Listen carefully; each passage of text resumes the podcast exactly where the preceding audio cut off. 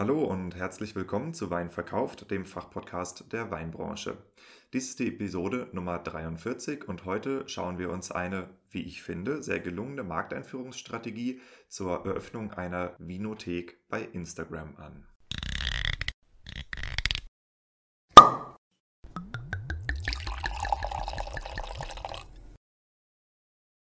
Wein gibt es nur, wenn die Winzerinnen und Winzer davon leben können. Weil das so ist, dreht sich hier alles um die Frage, was macht eine Weinmarke erfolgreich? Mal mit Gästen, mal alleine behandelt Wein verkauft die Säulen erfolgreicher Weinmarken und des nötigen Selbstvertrauens, das du brauchst, um mit deinem Wein den Durchbruch zu schaffen. Deshalb untersuchen wir hier Episode für Episode die Bausteine bewährter Strategien, mit denen andere Weingüter und Weinmarken eine derartig starke Nachfrage generieren, dass sie ihren Wein nur noch zuzuteilen brauchen, was ihnen erlaubt, ihre Preise frei zu gestalten und nie wieder Wein unter Wert zu verkaufen. Dich erwarten spannende Episoden über messerscharfe Positionierung von Weinmarken, visionäre Verkaufstechniken, unterbewertete Nischen und entstehende Märkte.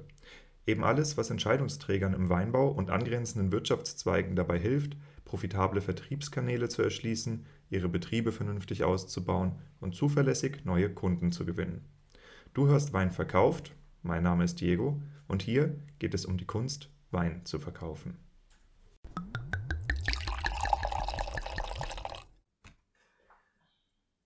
Der Weinmarketing November läuft die erste Veranstaltung ist schon vorbei und diese Woche geht die zweite Veranstaltung los mit Vincent Polocek, der über die Digitalstrategie von Lidl Digital spricht. Es ist bestimmt sehr, sehr interessant, ähm, sich mal anzuschauen, wie so ein Discounter, der eigentlich in der Wahrnehmung von uns Winzern auch eher Discounter ist, ähm, online agiert, wo er ein sehr hochwertiger Weinhändler ist tatsächlich. Also ich meine, ich weiß nicht, ob ihr es mitbekommen habt, aber bei Lidl Digital gab es mal eine recht spektakuläre Einlistung, nämlich Chateau d'Yquem. Genau, ansonsten, ähm, wenn ihr noch nicht angemeldet seid, meldet euch an. Ähm, man braucht immer ein bisschen Vorlauf, damit man auch die, ähm, den Zugang per E-Mail bekommt. Äh, wie gesagt, diese Woche Vincent Polocek, nächste Woche bin ich dran mit dem Thema Influencer-Kampagnen im Weinbau. Ähm, des Weiteren werde ich nächste Woche auch ein sehr interessantes äh, Reichweiten- und Marketingprojekt für Winzer ankündigen, was hier über den Podcast gerade gestartet wird als Experiment. Ähm, genau, und danach äh, findet ihr in der Woche am boah, was ist das? Ich glaube, der 23. Ähm, äh, Anja Poller und Katrin Sader im Gespräch über äh, Kooperationen zwischen Weingütern und Winzern. Und in der letzten Woche Gregory Emmel von Grape Alliance und Felix Watzka von den Medienagenten, die über B2B-Marketing sprechen und über Social Media Marketing und was es da für Neuerungen gibt und was eben auch die Connect-Plattform von Grape Alliance da für uns Winzer bieten kann. In der heutigen Episode habe ich im Interview Daniel Mariano. Daniel Mariano äh, hat die Vinothek Terroir Unlimited aufgemacht äh, mit großem Pfalz-Fokus, aber ähm, natürlich auch äh, internationale Weine mit drin. Und mit Daniel habe ich gesprochen, weil ich ihn irgendwie bei Instagram gesehen habe ähm, und gedacht habe, ey, das ist ziemlich cool, was der da macht. Das ist eine sehr, sehr persönliche Art, die Eröffnung seiner Vinothek darzustellen und man kann sich das bei Instagram auch super angucken. Ja, also äh, geht einfach mal in sein Profil rein, Terroir Unlimited und scrollt ein bisschen nach unten und da seht ihr die komplette Aufbauphase der Vinothek, ähm, was halt im Feed drin ist und das Ganze war täglich mit sechs oder sieben Stories. Ich bin vor der Arbeit, ich bin nach der Arbeit wieder hier und heute das, heute dies. Ähm, sehr, sehr schön gemacht und äh, entsprechend hat er auch in kurzer Zeit relativ viele Abonnenten gesammelt. Ich meine, in der Weinwelt reden wir eh nie über Millionen Profile, zumindest nicht in Deutschland. Ähm, aber ihm ist es gelungen, echt in kurzer Zeit viel Aufmerksamkeit zu generieren. Damit würde ich sagen, viel Spaß mit der Episode. Okay, gut. Daniel, ich bin über deine Instagram-Markteinführungskampagne auf dich aufmerksam geworden wo du deine Vinothek äh, beworben hast und jetzt auch vor wenigen Tagen eröffnet. Äh, das ist das, worüber wir heute sprechen wollen, aber ich würde gerne mit einer etwas kontroversen Frage einsteigen. Und zwar, es ist ja äh, auch bekannt, dass in Deutschland nicht nur ein Aussterben der kleinen Weinbaubetriebe stattfindet, sondern ein Aussterben der kleinen äh, Facheinzelhändler für Wein. Äh, du glaubst offensichtlich an den Erfolg einer Vinothek und das angesichts großer Ketten wie Jacques oder Vinus. Woher kommt dieser Glaube?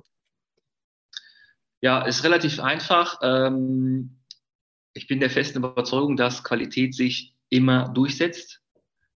Und äh, dann ist halt die Frage, was man anbietet. Wenn wir jetzt anbieten würden, was ich sage mal der LEH oder auch JAX macht, dann bräuchten wir das, glaube ich, nicht tun. Wir bewegen uns allerdings in dem Bereich, ich weiß nicht, so in den oberen 5 bis 10 Prozent, was die Winzer anbelangt. Also, ne, ich weiß, du hast ja mal geschaut. Äh, wir arbeiten ja dann nur mit den, ja, auch vielleicht ein bisschen freakigeren Sachen, ähm, die nicht zwingend jeden Weinkonsumenten ansprechen werden. Ähm, aber dadurch haben wir natürlich eine, ja, ich sage jetzt mal ein Alleinstellungs- Alleinstellungsmerkmal ist ein bisschen übertrieben, aber sicherlich äh, zumindest hier in Bochum, was den stationären Handel anbelangt, einen, ja, einen sogenannten Unique Selling Point, weil die anderen haben das alles nicht. Ne? Wir arbeiten mit kleineren Winzern, mit ja, teilweise freakigeren Sachen, also freakig.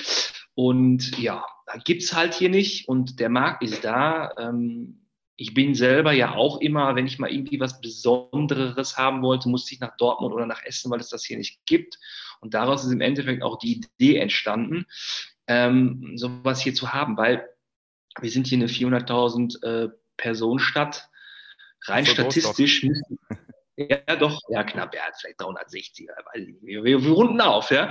Nein, ähm, und äh, rein statistisch müssen auch hier, ähm, weiß ich nicht, wie viel Prozent ähm, ambitionierte Weintrinker sein. Ja, und die haben wir dann in Essen auch noch und ähm, in ja, Dortmund und die ganzen Anrainerstädte und somit sollte das vom Einzugsgebiet her ganz attraktiv sein. Und zusätzlich haben wir natürlich noch unsere Online-Präsenz, wo wir uns auch ganz klar abgrenzen von den größeren Playern, indem wir auch wieder nur mit, ja, ich will jetzt nicht Nischen sagen, weil äh, Säckinger ist sicherlich keine Nische mehr. Im Gesamtmarkt gesehen sicherlich, Ne? Äh, Im Gesamtmarkt sicherlich, weil kennt das keiner, aber innerhalb, ich nenne das jetzt mal der Szene, ist das natürlich schon, äh, das kennt dann doch schon wieder jeder. Ähm, und in den Bereichen bewegen wir uns. Und ich glaube, wie gesagt, die Qualität ist immer entscheidend. Und dann ist, glaube ich, auch sogar der Standort relativ egal, weil sonst wäre es ja unsinnig, wenn man mal überlegt, wo ein Drei-Sterne-Restaurant auf einmal aufmacht mhm. irgendwo in irgendeiner Seitenstraße und die sind auch ausgebucht, wenn die Qualität passt. Und ja, so ist Hast die. Du Parkplätze? Ja, so ist das. Wir haben tatsächlich den Standort so ausgesucht, dass wir, der, der liegt in der Passage, du kommst von der Hauptstraße, kannst du durch eine Passage laufen, da sind wir auf der rechten Seite. Wenn du am Ende der Passage bist, ich bin mir nicht sicher, 200 Parkplätze kostenfrei. Ah, super, weil das ist natürlich das, das A und O, weil ansonsten können die Leute nicht mehr als sechs Flaschen mitnehmen. Ne? Genau. Okay, wie bist du denn zum Wein gekommen? Also warum machst du eine Vinothek auf? Ähm, zum Wein gekommen bin ich, meine Eltern hatten ein Restaurant, eine klassische Pizzeria in den Ende der 90er und da habe ich mich angefangen mit Wein zu beschäftigen. Ich habe dann eine ganz normale Gastrolehre gemacht als Restaurantfachmann. Äh, bin dann hier in einem damals guten Restaurant in Bochum schon immer mit der Weinkarte rumgerannt, weil mich das tatsächlich immer schon interessiert hat habe da den Sommelier gemimt, obwohl es gar keinen gab. Äh, nein, ich habe einfach nur Weinempfehlungen und Weinservice so ein bisschen forciert, das war's. Und ähm, bin dann nach der Lehre, habe ich mich exakt beworben äh, in der Residenz in Essen-Kettwig, die es ja leider nicht mehr gibt, aufgrund von Alter und Geschäftsaufgabe und im Latable in Dortmund. Und ich habe mich dann für die Residenz entschieden und habe dann da meine Assistenz-Sommelier-Zeit beim Alfred Vogt ja, genossen und ähm, ja, geprägt auch. Ähm, daher auch die Affinität Pfalz, weil da auch der Alfred immer sehr, sehr, sehr auch gut vernetzt war. Ja, und dann ja, ist man irgendwann halt raus aus der Gastro und hat dann irgendwie was anderes gemacht. Dann war das immer mh, hm, das Thema Wein eher mh, hm, ja, Hobby, ambitioniertes Hobby. Und ab 2018 ist es dann wieder richtig ja so wie so durchgebrochen, wie so, eine, wie so ein Virus. Ne? Ähm, und dann habe ich auch sofort, okay, so musste ich jetzt hier, ähm, in Deutschland braucht man ja, ist ja immer gut, wenn man einen Schein hat, dann habe ich mich zum WSET 3 sofort angemeldet. Ja, du lachst, ist so, ne? Ähm, und bin dann auch von 3 sofort ins Vierer und dann kam halt äh, die große Pandemie und das ist jetzt alles so ein bisschen in Stocken geraten, weil die die Kurse natürlich nicht stattgefunden haben richtig und die Prüfungen nicht stattfinden konnten und so weiter und so fort. Aber ja, im, im Diploma mit, ähm, ja, mit dem einen oder anderen Und äh, ja, so ist das dann entstanden. Die Idee des Weinladens selber, die ist so alt, äh, wie ich in der Gastro gearbeitet habe, weil ich damals schon gesehen habe, irgendwie in Bochum ist halt so gar nichts. Das ist aber dann zum Glück auch äh, nie weiter forciert worden, weil ich glaube, ich wäre zum damaligen Zeitpunkt kläglich gescheitert. Ähm, einfach, äh, ich sage jetzt mal, mental und, und auch ähm, so von Fähig, Fähigkeiten nicht fähig gewesen, ein Geschäft zu eröffnen. Ich bin jetzt seit zwölf, ja, zwölf Jahren selbstständig in einem anderen Bereich und habe da Erfahrung gemacht, wie man was macht und viele Sachen nicht macht. Und ich glaube, so jetzt habe ich die emotionale Reife, einen Weinladen aufzumachen, mit meiner Frau natürlich, weil ohne die funktioniert hier gar nichts. Ne? Das, ist ganz, das ist ein ganz wichtiger Aspekt. Ja. Wir machen das, das zusammen. Schön, schön, dass du das sagst. Und äh, ja, ich weiß, was du meinst. Also äh, man trägt sich, ich habe mich auch immer mein Leben lang mit irgendwelchen Gründungsvorhaben und Ideen getragen. Und äh, wenn du irgendwie als 20-Jähriger drei Käse hoch probierst, das zu machen, äh, da ist man noch sehr grün. Ja, sehr, sehr grün hinter den Ohren. Hm, womit äh, verdienst du dein Geld bisher? Ähm, ich bin in der Finanzdienstleistung seit 2009 ja, und bin da im, im Versicherungsbereich ziemlich konkret mhm. bei einer großen Gesellschaft und arbeite da ja im selbstständigen Bereich und kann ja meine Zeit dann auch so einteilen, ähm, wie ich das brauche. Von daher passt es jetzt aktuell noch ganz gut äh, mit unseren, ja, ich sage jetzt mal, etwas runtergeregelten Arbeitszeiten, weil volles Risiko wollte ich jetzt einfach nicht gehen, ne? weil deswegen, also wir machen das jetzt beide. Meine Frau arbeitet auch in ihrem Job und machen das jetzt so in den ja, späten Nachmittags- bis Abendstunden ja, auf eigene Freizeit, um das einfach ins Laufen zu kriegen und dann mittelfristig, denke ich mal, ja, da auch leben, von leben zu können. Also das ist das, schon das, das Ziel. Also zumindest, ja, ist, ist, wer euch zu können und dann kannst du dir deine, in ein paar Jahren deine eigene Gesellschaft der Geschäftsführerversorgung abschließen. Ja, das, das stimmt, ja, cool, okay, wunderbar. Dann äh, wissen wir jetzt, wie du zum Wein gekommen bist. Ähm, wodurch zeichnet sich deine Vinothek aus? Du hast gesagt, dass du schon so ein bisschen freakigere Weine äh, haben willst. Ich nehme mal an, das bezieht sich auf Sachen wie Petnat, Orange Wein, äh, irgendwelche so Underdogs, äh, Winzer, die man ja. nicht kennt. Ähm, bist du international aufgestellt? Bist du deutsch aufgestellt? Weißwein, Rotwein? Was genau ist dein Fokus? Also im Prinzip, also wir decken schon relativ alles ab, wir haben aber immer Fokus. Und Fokus ist bei uns ganz klar Deutschland, weil hier ist so viel Tolles und so viel Tolles noch zu entdecken. Und ähm, ich glaube, man kann da ähm, viel, viele Kontrapunkte setzen zu, ich sage jetzt mal, dem äh, Standard Lugana oder dem Standard Primitive und wie sie dir alle heißen. Ähm, hier haben wir einen ganz klaren Fokus auf die Pfalz. Ich glaube, wir haben mittlerweile auch tatsächlich äh, zehn Winzer alleine aus der Pfalz. Ähm, viel was Rang und einiges, was Rang und Namen hat, aber ehrlich gesagt auch eher so die, die nur in der Szene vielleicht bekannter sind äh, und im normalen Markt eher unbekannt sind, also im Massenmarkt. Ähm, Fokus ist sicherlich auch nochmal Württemberg, weil das sind so, glaube ich, die beiden Regionen, wo auch echt viel passiert, gerade was, was Jungwinzer anbelangt. Ähm, ja, und die, die persönliche Affinität einfach zur Pfalz, das ist, das ist die, das ist durch den Alfred, da bin ich geprägt. Meine allerersten zwei Weinreisen waren in die Pfalz. Hier fahr da mal hin. Und dann bin ich da irgendwie mehrere Tage rumgekrochen und ähm, weiß ich nicht, dann beim, beim Repolz noch im Keller gewesen, wo da nur ein Stahltank steht. Ne? Das ist mit heute nicht mehr zu vergleichen. Und ja, und da ist, ich kann da nichts gegen machen. Und ähm, ja, wir sind natürlich auch äh, international aufgestellt. Also Frankreich kommt es ja nicht drum rum. Wir haben einiges aus Österreich. Ähm, wir haben einiges aus Griechenland. Das ist einem Freund von mir geschuldet, der vor einigen Jahren, also der hat schon lange ein sehr, sehr gutes griechisches Restaurant hier in Bochum, das Yamas und ist äh, Vertreter für griechischen Wein. Und ähm, ja, das ist ja, super. Ja, wenn man ich da immer der, der Ruf von griechischem Wein, der ist ja so ruiniert und dabei sind die Weine mittlerweile, ey, also ich habe viele griechische Weine probiert in letzter Zeit und muss sagen, boah, geil. Aber ich habe auch so ein bomben-griechisches Restaurant bei mir im, äh, im Ort und der Typ, ja, der das betreibt, ist halt auch voll der Weinfreak und das ist richtig, ja. richtig guter Stoff. Ja. Genau. Also. Und so ist das auch passiert und auch da äh, werden wir, ähm, wir haben aktuell, glaube ich, sechs oder sieben Positionen. Das ist, äh, wenn man das hier so mal guckt, äh, das ist schon relativ viel. Das reicht aber natürlich nicht, ähm, weil auch da können wir uns so ein bisschen absetzen von den anderen und ja, äh, Freakstoff, klar, Orange, Petnat ist alles irgendwie da oder kommt. Wir sind natürlich noch am, am, am Feilen am so, im, im Sortiment. Äh, wir werden aus Italien eher mit, oder sagen wir mal, eher deutlich mit Direktimporten versuchen zu arbeiten. Also wir sind da gerade mit drei Winzern sind wir schon klar. Altare, also der Cousin von Elio Altare, den haben wir sowieso seit zwei Jahren schon exklusiv. Ähm, mengentechnisch ist das natürlich ja, der produziert irgendwie nur auch, weiß ich nicht, 16.000 Flaschen für den Weltmarkt. Also wir, wir, kriegen ab nächstes Jahr eine dreistellige Flaschenanzahl für Deutschland. Und ja, wir haben einen ganz guten Kontakt zu dem ehemaligen Önologen von Ampeleia. Der hat sich jetzt selbstständig gemacht mit einer Nummer.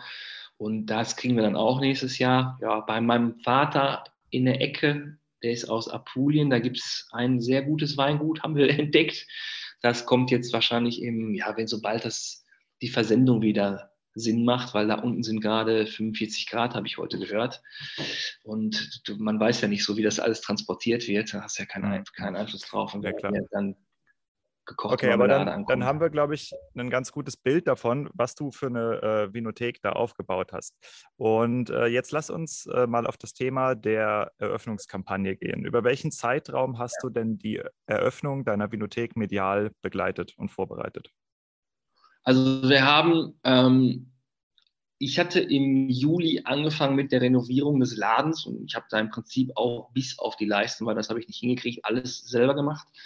Ähm, und wir haben immer mal wieder ähm, bei Facebook und bei Instagram Posts abgesetzt und den Bearbeitungsstand ähm, ja, gepostet, um dadurch einfach zu zeigen, ja, hier passiert was im Raum Bochum, haben das zwischenzeitlich auch immer mal wieder beworben, hier mit, ähm, ja, mit den Instagram und Facebook, ja, dieses Sponsoring, was man da bezahlt. Ähm, da kam halt dann auch Resonanz. Und jetzt letzte Woche vor tatsächlicher Eröffnung haben wir jeden Tag so den Fortschritt und was neu war.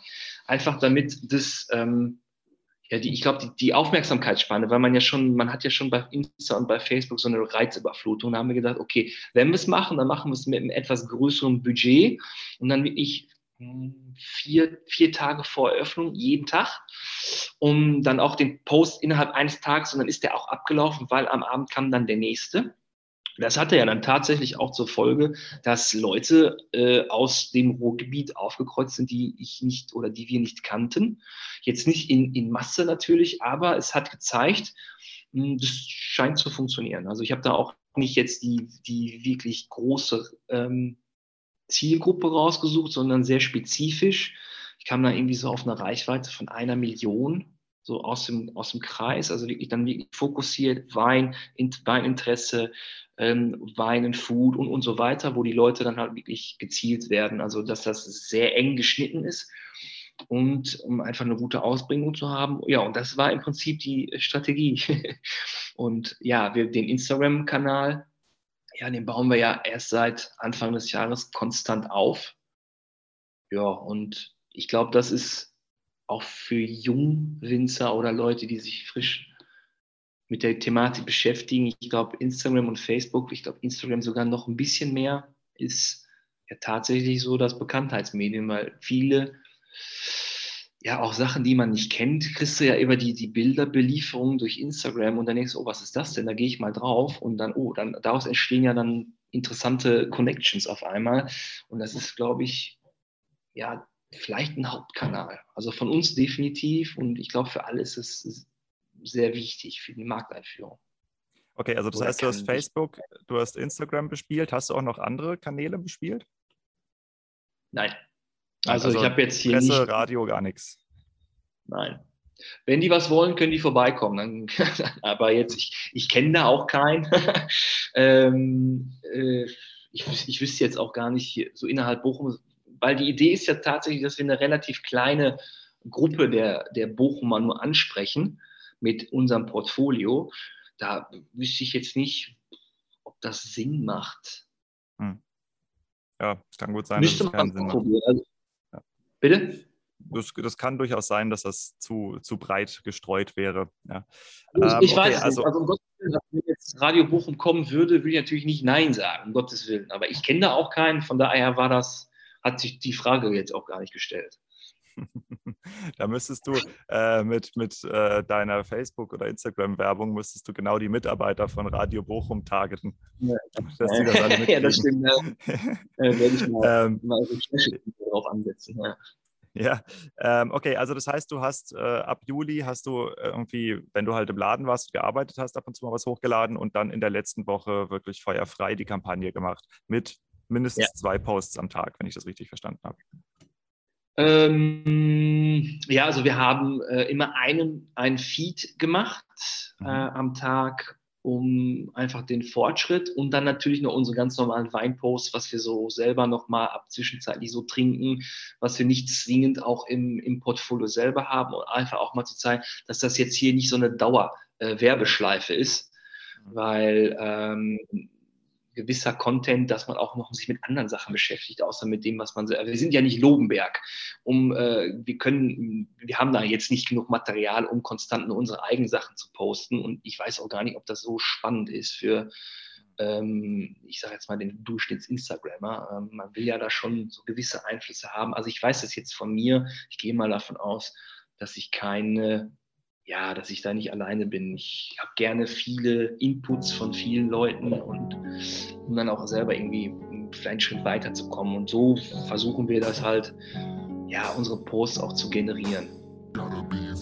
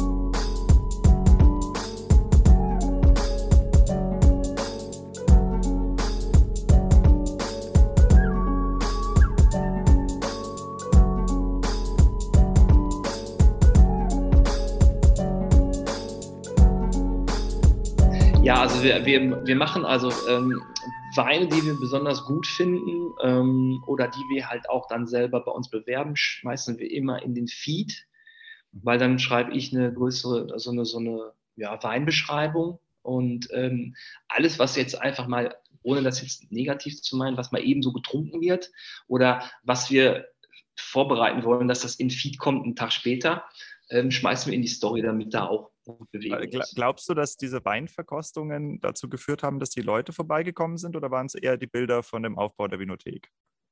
Ich glaube, die Bilder vom Aufbau der Bibliothek, weil die gewusst haben, oh, was ist denn da los und was posten die denn dann so? Ähm, und dann haben die ja gesehen, oh, das sind Sachen, die interessieren oder interessierten dann den, denjenigen als Kunden und da, deshalb sind die, glaube ich, vorbeigekommen. Ja. Hm. Ähm, natürlich, es ist die, dieses permanent Posten ist natürlich wichtig, um eine oder, oder sinnvoll, um eine große Reichweite zu bekommen, um dann halt auch daraus ich sage jetzt mal, die Verlinkung zur Webseite zu bekommen. Wir haben hm, Bestellungen aus, aus München, aus, aus Berlin, die sind tatsächlich von Instagram-Posts dann auf die Seite gekommen und haben dann da irgendwie, was haben die beschäftigt? Von Fusser, von Scheuermann und solche Geschichten. Also man müsste da vielleicht noch andere Tools mal irgendwann in, in installieren, um sowas mal so richtig zu tracken, ne? um zu sagen, okay, wo kommt der denn jetzt überhaupt her? Also ich frage halt in den Bestellungen immer noch mal, Mensch, wir sind ja, wir sind ja noch so klein, wie sind sie denn auf uns gekommen?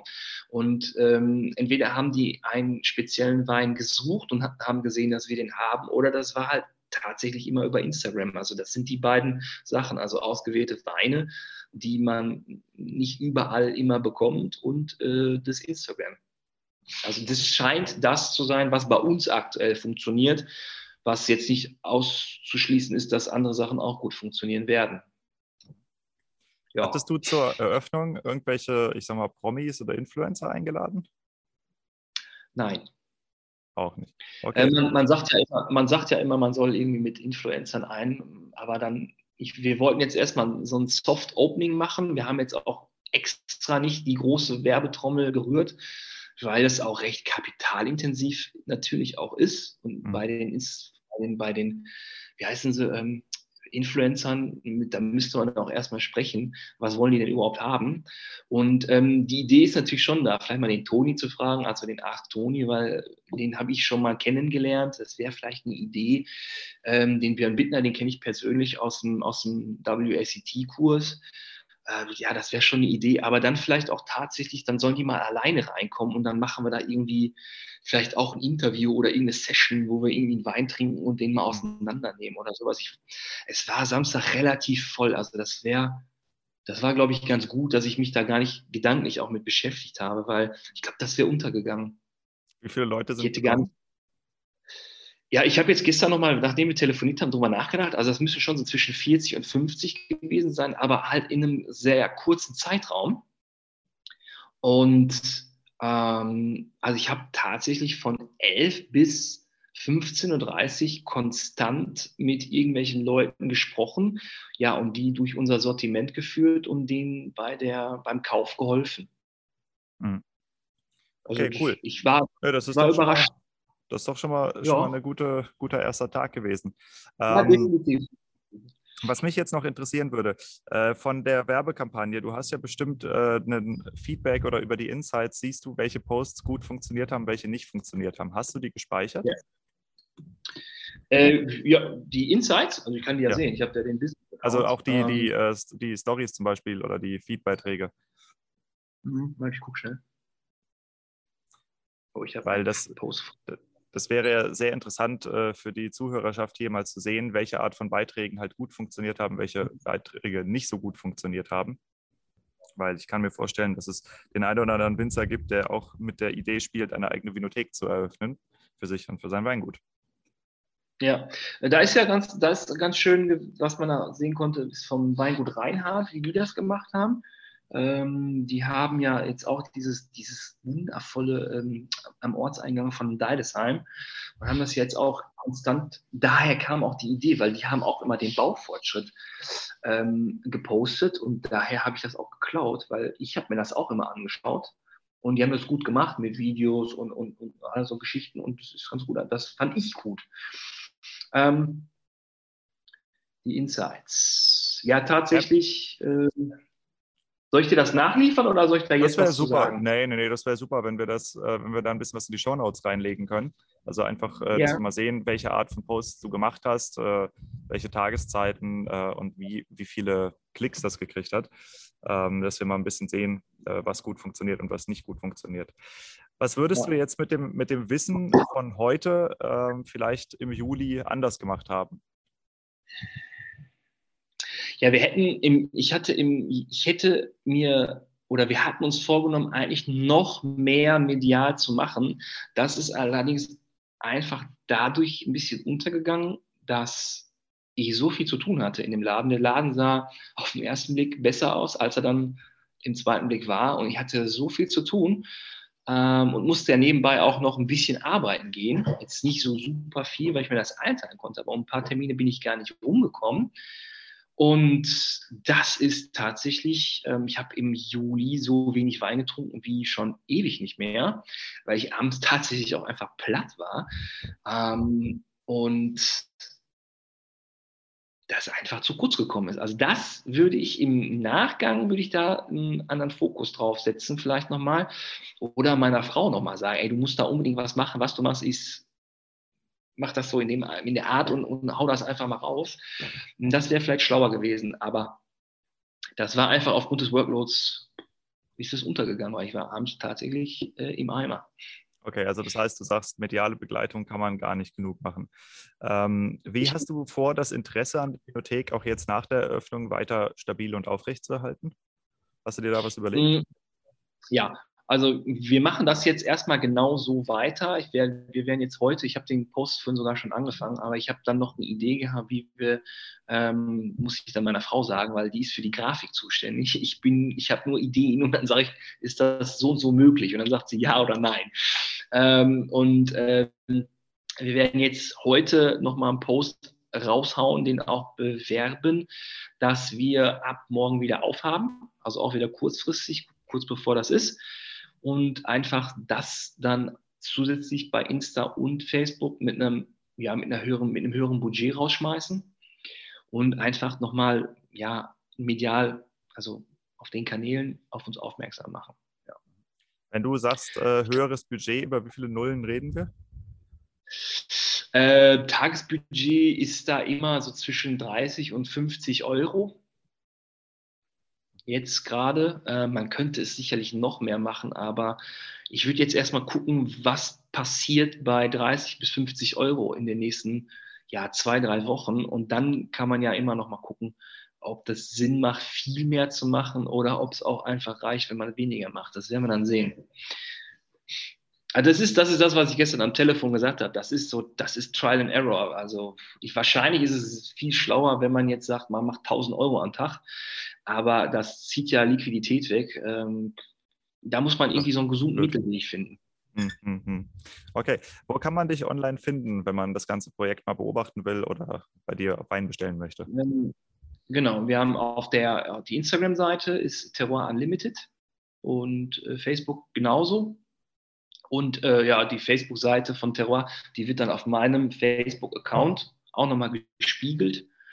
Äh, sonst auch gar nichts. Also bei Facebook passiert tatsächlich bei mir nur Wein. Also da wird keiner mit irgendwelchen anderen Sachen penetriert. Also keine, was da bei Facebook alles so gepostet wird, das gibt es nicht. Das ist ein reiner Wein-Account. Ähm, ja, da wäre alles zu finden. Auch was neue Sachen anbelangt, das wird immer da gepostet und auf Facebook in meinem privaten, der auch öffentlich ist, ja, repostet. Also das heißt, wir arbeiten jetzt auch nicht mit irgendwelchen Newslettern, weil der Newsletter ist im Prinzip der Feed bei Instagram oder auch bei Facebook. Und dann brauchen wir den Leuten auch nicht mit irgendwelchen Newslettern auf den Zünder gehen. Die liest ja so wie, also ich glaube schon, dass die jetzt Leute lesen, aber ist jetzt einfach aufgrund, ich glaube, der, der, der Funktionalität kein Thema. Ja, ich also sag mal so, funktioniert, Newsletter, Newsletter funktionieren, wenn man genug E-Mails hat. Äh, also ich habe ja auch lange bei verschiedenen ja. Weinhändlern gearbeitet und das sind schon die Haupt-Sales-Treiber, äh, die Newsletter. Das darf man nicht unterschätzen. Genau, aber man muss auf dem, auf dem auf dem Niveau sind wir, weiß ich gar nicht, sind wir noch gar nicht. Und ähm, wir werden das sicherlich mal irgendwann machen, aber ich muss ja dann auch einen Newsletter schreiben. Und äh, ich bin im Moment sowieso ganz gut ausgelastet. Äh, das ist halt auch die Frage, weil wenn ich einen Newsletter ja, anbiete, muss ich auch einen Newsletter machen. Und das ist gerade aktuell. Ja, ja. Eng. Ja, wir werden äh, auf jeden Fall ähm, in den nächsten Wochen eine lange Episode über Newsletter für Winzer ähm, hier auf dem Podcast ja. hören. Vielleicht ist es auch für dich relevant. Und äh, auch noch eine andere Episode, die rauskommt, und zwar äh, mit Genia Nikolajczuk. Das ist eine ukrainische Sommelier äh, über den ukrainischen Weinmarkt. Das ist hochspannend und wenn du sowieso mhm. Interesse an Nischenmärkten hast, dann äh, könnte das sein, dass du die unbedingt mal hören willst. Ähm, genau, jetzt noch die letzte Frage. Bist du offen für neue Winzer und wenn ja, wie sollte man sich die am besten vorstellen? Also wir sind immer ähm, offen für alles Neue. Ähm, da muss man einfach sprechen. Also ich habe tatsächlich recht häufig Anfragen, äh, die schreiben knallhart über Instagram an. Das ist gestern noch passiert. Ein junges Weingut aus der Pfalz, über die ich tatsächlich selber schon mal nachgedacht habe. Das war jetzt eigentlich ganz witzig. Ähm, einfach angeschrieben, Mensch, wir haben das gesehen, das passt ganz gut zu uns. Sollen wir nicht mal gucken, ob wir auch zu euch passen? Also man hat ja das Handy sowieso konstant in der Hand und da reicht eigentlich eine, eine Instagram-Nachricht oder die E-Mail-Adresse steht ja auch im Insta-Account. Da haben auch schon mal der eine oder andere dann einfach eine E-Mail geschickt. Also das ist eigentlich egal. Alles klar. Also, liebe Winzer, ihr habt es gehört. Meldet euch vorher, dann könnt ihr Wein schicken. ja. Okay, cool, Daniel. Das war äh, informativ und spannend. Ich wünsche dir auf jeden Fall alles Gute mit der Vinothek ja. und äh, hoffe, dass es für dich und deine Frau so aufgeht, wie ihr euch das vorstellt. Ähm, aber ich denke, dass äh, von dem, was ich medial gesehen habe, das war eine kurze Markteinführungskampagne, aber eine ziemlich gut gemachte, hat offensichtlich auch gut Danke. funktioniert.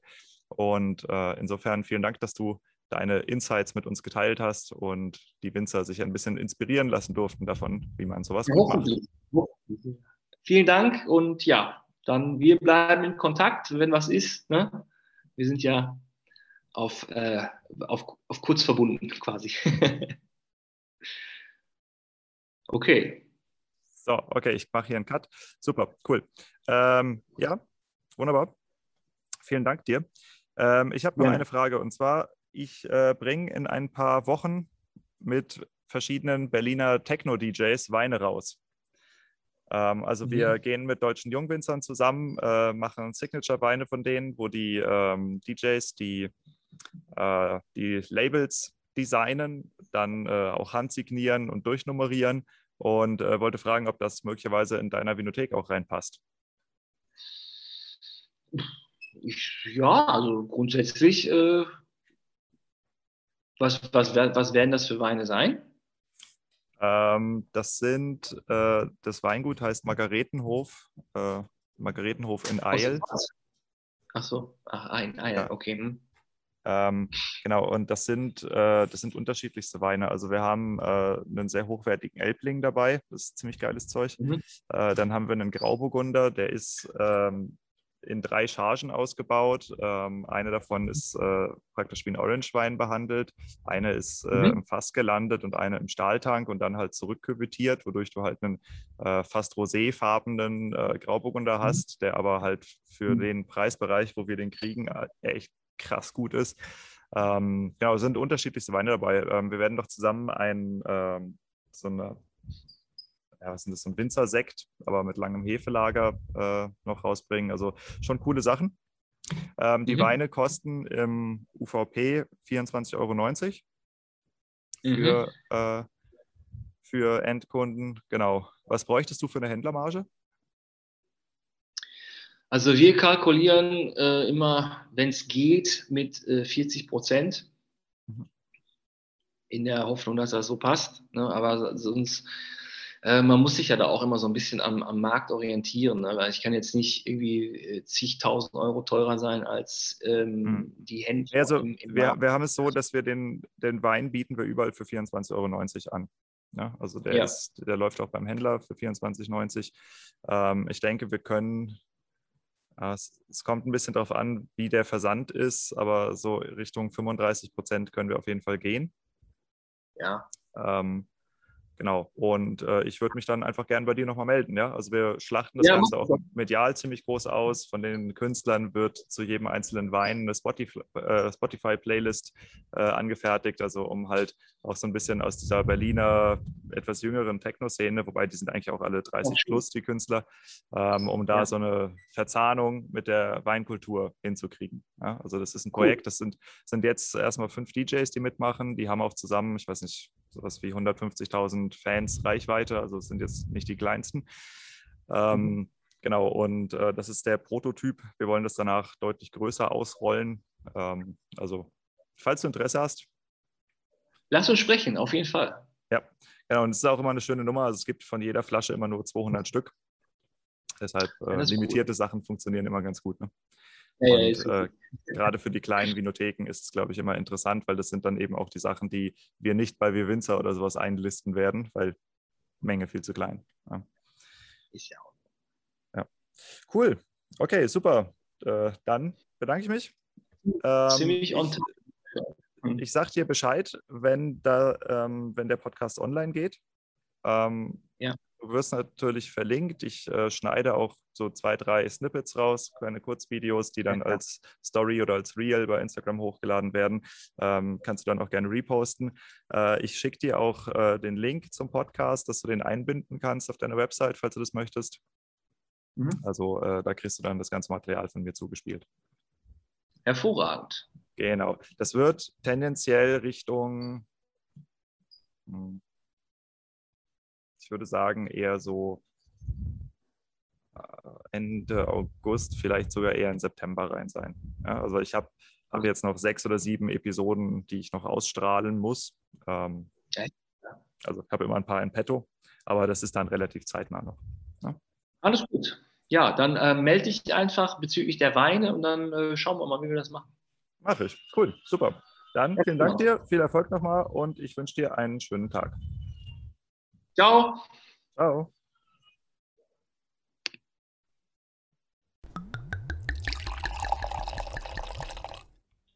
Ja, da hoffen wir doch mal das Beste für den Daniel und für seine Vinothek, dass es auch äh, gut durchstartet.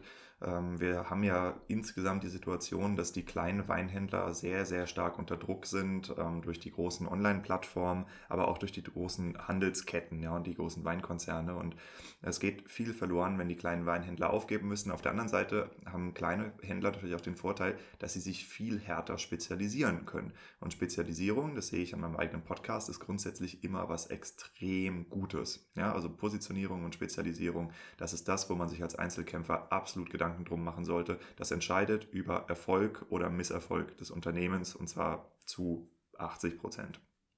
Naja, außer du hast halt grundsätzlich gar keine Ahnung vom Unternehmertum. Ähm, worauf ich euch noch lenken möchte, also eure Aufmerksamkeit lenken möchte, ist, wenn ihr mal den Instagram-Account anschaut von Terroir Unlimited, also es geht mir jetzt nicht darum, hier groß Werbung für ihn zu machen, sondern ich möchte euch was zeigen. Ähm, er ist ein, äh, eine Einzelperson, beziehungsweise seine Frau ist ja noch mit dabei und Friends and Fools natürlich. Und ähm, in der Unternehmensgröße ist es unfassbar einfach, coole Instagram Stories zu machen, ja, weil du stellst dich hin, sagst, hey, ich bin der Mensch, das ist meine Stimme, das ist mein Unternehmen, ich bin das Gesicht des Unternehmens, guck, was ich mache, guck, wie ich arbeite.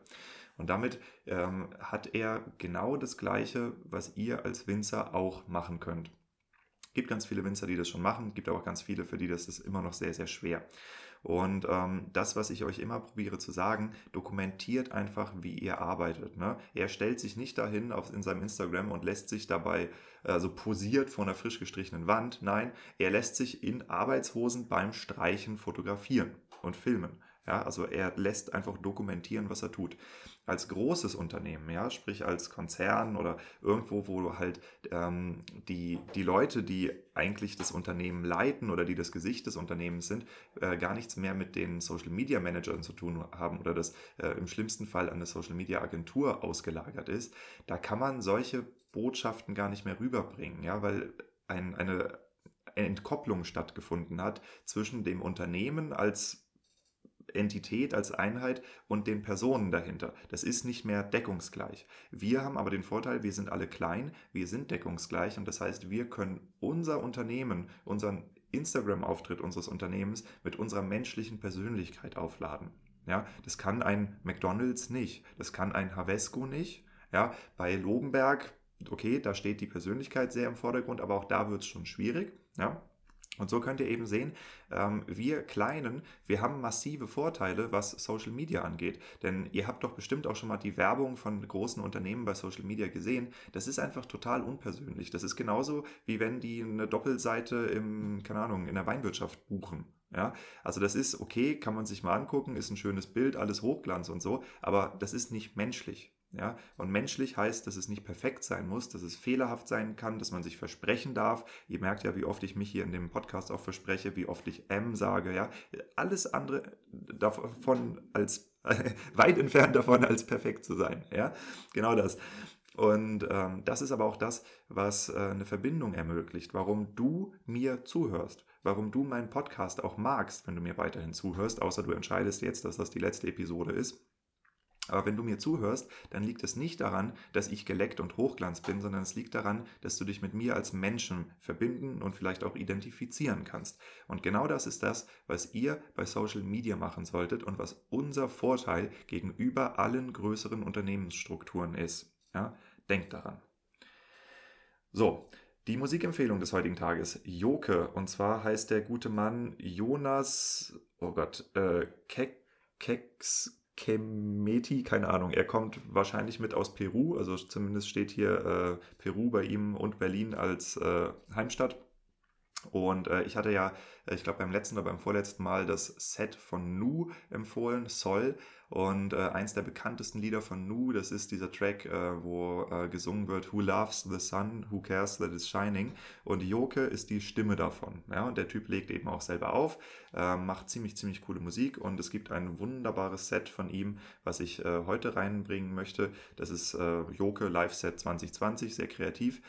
Ähm, genau, und das ist wie immer verlinkt in den Show Notes. Also wenn du auf weinverkauf.com gehst, in die Episode von Terroir Unlimited oder wenn du bei Spotify oder bei Apple Podcasts einfach nach unten scrollst, in den ganzen Beschreibungstexten baller ich euch ja einen Link nach dem anderen rein und da findest du am Ende auch die Musikempfehlung.